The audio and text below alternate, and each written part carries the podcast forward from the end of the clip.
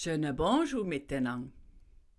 Anfangs Dezember kommt unsere älteste Tochter mit grossen Augen auf mich zu.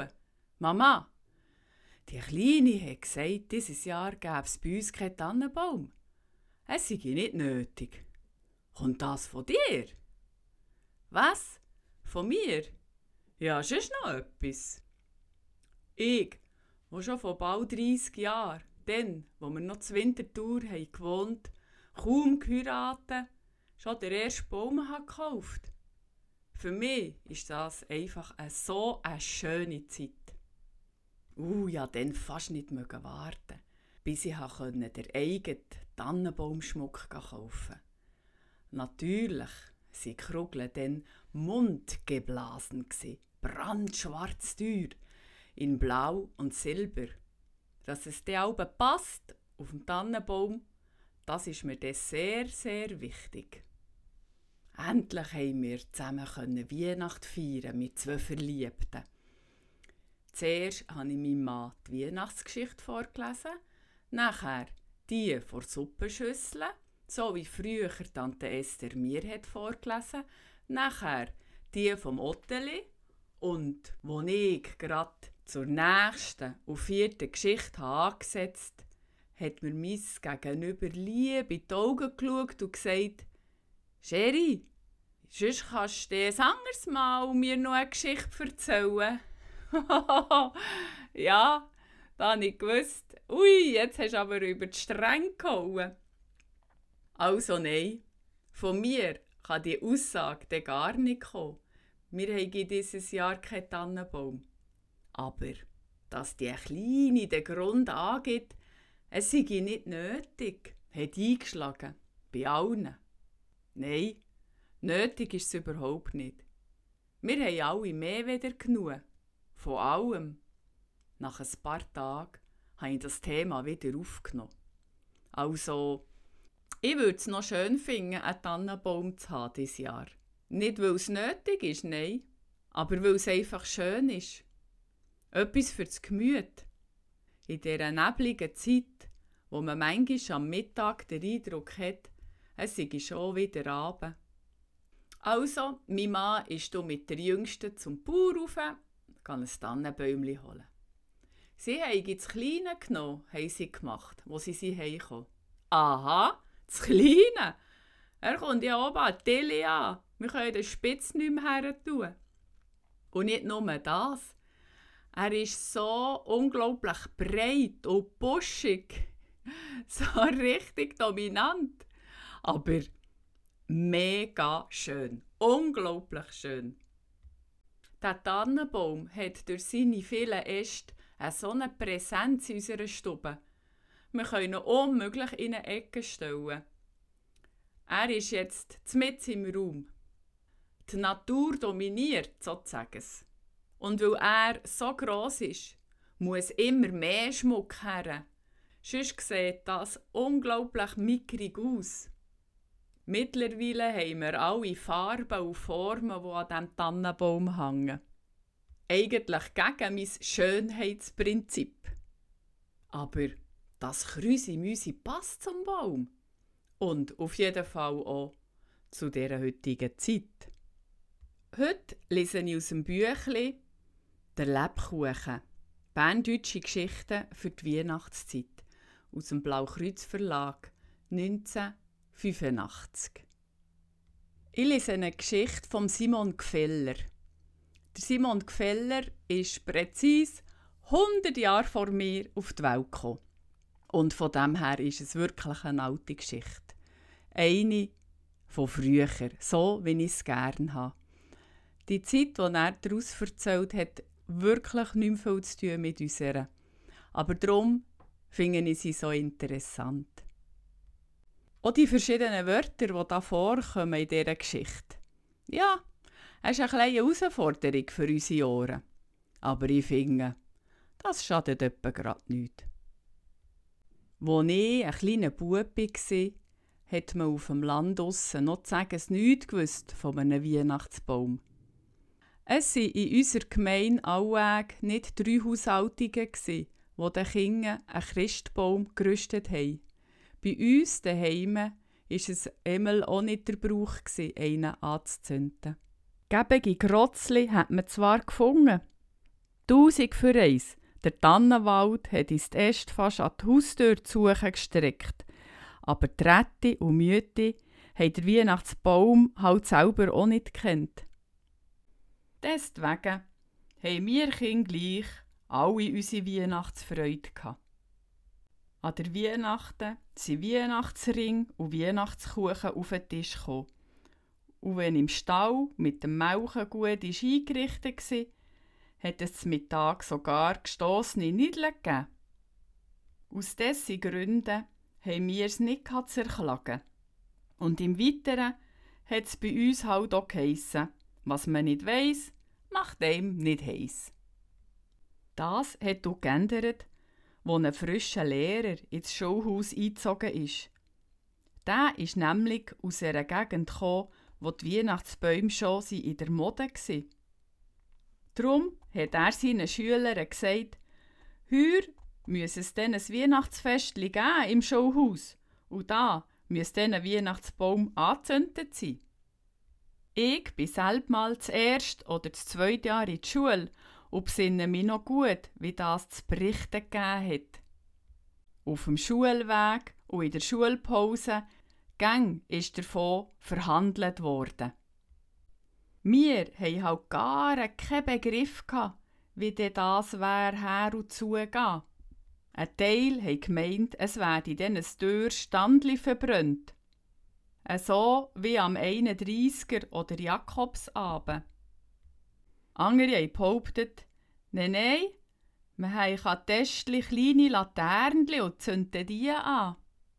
Noch andere haben berichtet von Kerzen, aber wir Kleinen haben noch nie keine Kerzen gesehen und nicht gewusst, was das ist. Und die Oberklässler haben natürlich Freude nicht aller Gattungs dummes Zeug anzugeben und in einem nur für sie gäbe es dann einen Weihnachtsbaum. Uns Häfeli Schüler in der Unterklasse gang das gar nicht an. Der Baum wird erst angezündet, wenn es Nacht sei, und dann müssen wir ja sowieso schon ins Bett. Aber die Lehrerin hat uns tröstet. Die wollen uns nur schöppeln und zu fürchten machen. Wir sollen dann gar nicht glauben. Das Bäumli sei für alle da.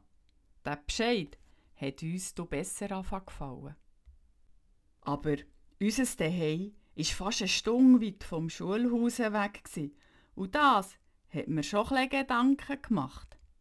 Aber ich habe mich auf meinen älteren Bruder vertröstet, der auch noch zur Schule gegangen ist. Diesen Weg haben Furcht und Hoffnung in meinem jungen Gemüt zusammen gegampft, bis ich mir ein Herz gefasst und der Mutter die wichtige Frage vorgelegt habe, gebe ich auch ans Bäumli dürfen. Du ist noch etwas ganz anderes zwischen wo ich gar nicht daran gedacht habe. Wie willst du dürfen gehen, sagt die Mutter. Du hast ja keine Sonntagshosen. Und in den Werktagshosen darf man die doch nicht schicken. Man müsste sich ja schämen. Natürlich hat du einfach eine tüchtige Stürmete abgesetzt, wo ich diesen Weg unerkannt das Horn angenommen habe und gar nicht hören konnte, hat die Mutter doch schier gedauert und sie hat gesagt, hey, mich kann dann noch schauen. Wenn der Schneider noch vorher zu suchen zu bringen wäre, würde ich wohl können gehen. Gäh möchte es noch Saft mit deinen Höslinnen. Jetzt ist mir wieder ein Sternchen Hoffnung aufgegangen. Der Schneider war ein älterer, freier, gäbiger Mann. Zudem hatte ich das Beste zutrauen. Schon zum Morgendrist sind wir zu ihm, der Bruder Jakob und ich. Und was überkommen wir für Bescheid? Der Schneider liegt schwer krank im Bett und der Gesell habe all hängvoll zu tun. Wir können also nichts versprechen. Damit haben wir uns aber nicht zufriedenstellen Wir haben ja und gekehrt und zu Boden gestellt, bis die Schneiderin hat einen Walch da und gesagt, hey, ich kann dann noch schauen, bring es durch. Wenn es möglich ist, müssen die Hösli gemacht sein. Der andere Tag sind wir mit dem Tuch abgelaufen. Der Gesell hat ins Mess genommen und in eine Ecke gestellt. Das ist dann noch nie geschrieben, dass die Hösli gemacht werden. Zuerst muss man anfangen, die grossen spedieren. Die Kleinen haben der Weil zu warten. Ungereinisch ist mir eingefallen, warum das mit der Gesell so viel sauer anschaut. Er ist einisch alleine bin ich auf der Stör und hat gemeint, es sei niemand um den Weg. Und dann komme ich ungesinnet zur Tür ein und sehe gerade noch, dass der Gesell ein Stück Stoff in sein Bein stopft. Ich habe nichts dergleichen da, dass ich etwas gesehen habe, aber wo Tretti und Mütti heimgekommen sind, habe ich es gesagt. Der Tretti hat dann das Bein angeschaut und gesagt, Ui, ui, ui, du hast aber auch ein dickes Bein. Tut dich etwa die Wassersucht plagen? Ich hätte dort im Genterli noch einen Rest eine gute Salbe. Soll der klein einreiben? Der Gesell ist rot geworden und hat Neues gestagelt. Was, weiss ich nicht mehr. Aber von dann an hat er mich gehasst. Es ist ihm wohl Sinn gekommen, wer ihn verklagt hätte. Ich habe wohl gespürt, wenn es auf einen Gesell abkommt, tut er es verranken, dass ich nicht ans Bäumchen kann. Und darum bin ich die ganze Zeit im Kummer Am Tag vor der Weihnacht haben wir die Hösli reichen. Was sagt die Schneiderin? Ja, die Hösli seien nicht gemacht. Es sei ihr grusam zuwider. Aber sie können weiss Gott nicht helfen. Der Gesell macht blau und geht in den Wirtshäusern um. Er sei schon drei Tage lang nichts heimgekommen. Und dem Schneider hat es noch nichts bessert. Jetzt sei es halt so. Wo wir sie heimgekommen, bin ich hinter die Mutter.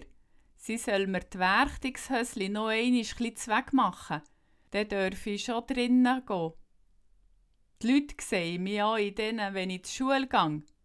Und wenn wir zum Bäumli gange, sei es stockfeister, da sehe einmal niemand nichts.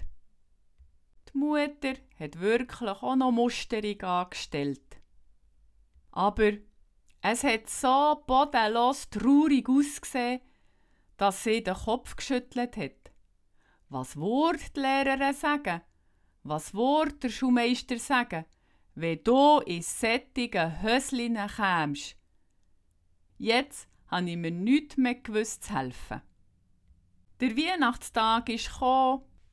Ich glaube, ein unglücklicheren Tag habe ich in meinem ganzen Leben nicht Menge durchgemacht. Es hat mir gedacht, es heig und heig keine Gattung. Es sei gar nicht anzunehmen. Die anderen, die können gehen. Arme Nachbarskinder hatten Kleider. Und ich, ich habe wegen dem elenden Schneidergesell daheim bleiben.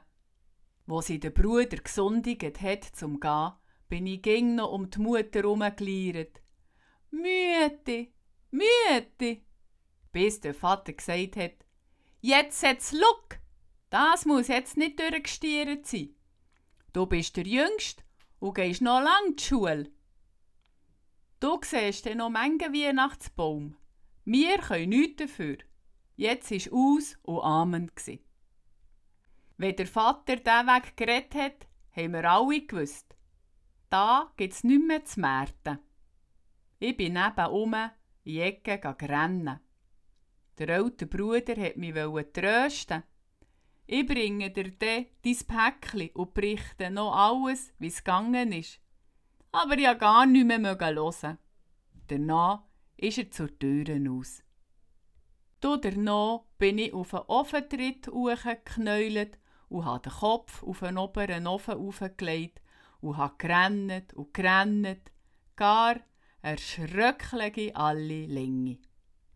Es war zuletzt ein ganzes Glünkli Augenwasser auf der Ofenplatte. Die Mutter hat mich probiert zu schweigen. Sie ist über das Genterli und hat einen Papiersack vorgezogen. Danach hat sie ein Hämpfchen Baumnüsse neben mir auf die Ofenplatte gelegt. Das Mitteli hat aber nicht sofort wirken. Ich habe weiter gesürmt und bin auch gerade ein bisschen taub. Derweile ist der Ofen heißer und heißer geworden. Die Mutter hat zwei Wedeln verbrannt. Es war von außen wütig kalt. Der Ofen hat zwei Sandsteinplatten und die waren mit einer eisigen Klammer zusammengeheicht. Die Klammer ist ganz feurig geworden und unter einmal einmal, dass mir ein Tropf Augenwasser auf die Klammer fällt. Und wie der Tropf auf die Klammer fällt, fängt das an köcherle. Und wie ein Schwick hat das feurige Eisen den Tropf geschluckt. Das hat mir kurlig gedücht und ich wollte noch einen drauf fallen, um noch einmal zu schauen, wie das Köcherli. Aber unter ist das tausiges Augenbründli vertrocknet gsi und wo dann kein Ketzer mehr kam. Du, was mache ich? Das Fingerbeere dunkel im Tränenklünkli und la auf die Eisenspange tropfen. Wieder hat es geköcherlet, ganz hässig. Fei ein bisschen werklig ist es gsi. Drum bin ich zugefahren bis dass das ganze Tränenseeli ist ausgeschöpft und Tropf um Tropf ist verköcherlet gsi. Und wo mir nichts mehr hat am Finger Beere hängen, hat mein grosses Leid auch verköcherlet gehabt. Ich ha Emel auf die Nuss losmögen. Ich bin das Hämmerli reichen und ha eine um die andere töt und ausgerübelt. Nur, wo ich ins Bett müssen ha, hat es bald wieder Augenwasser gegeben. Ungere bin ich zwar, hingegen von Schlafen war nichts, bis der Bruder heimgekommen ist. Ui, da war schön. Noch lang hat er mir geküschelt davon. Was hat die Lehrerin gesagt, dass ich nicht gekommen bin? Hey, es sei schade. Das hat mich tröstet und endlich konnte ich schlafen. So ist das eine Geschichte mit meinem ersten Weihnachtsbaum, wo ich nicht gesehen habe. Punkt.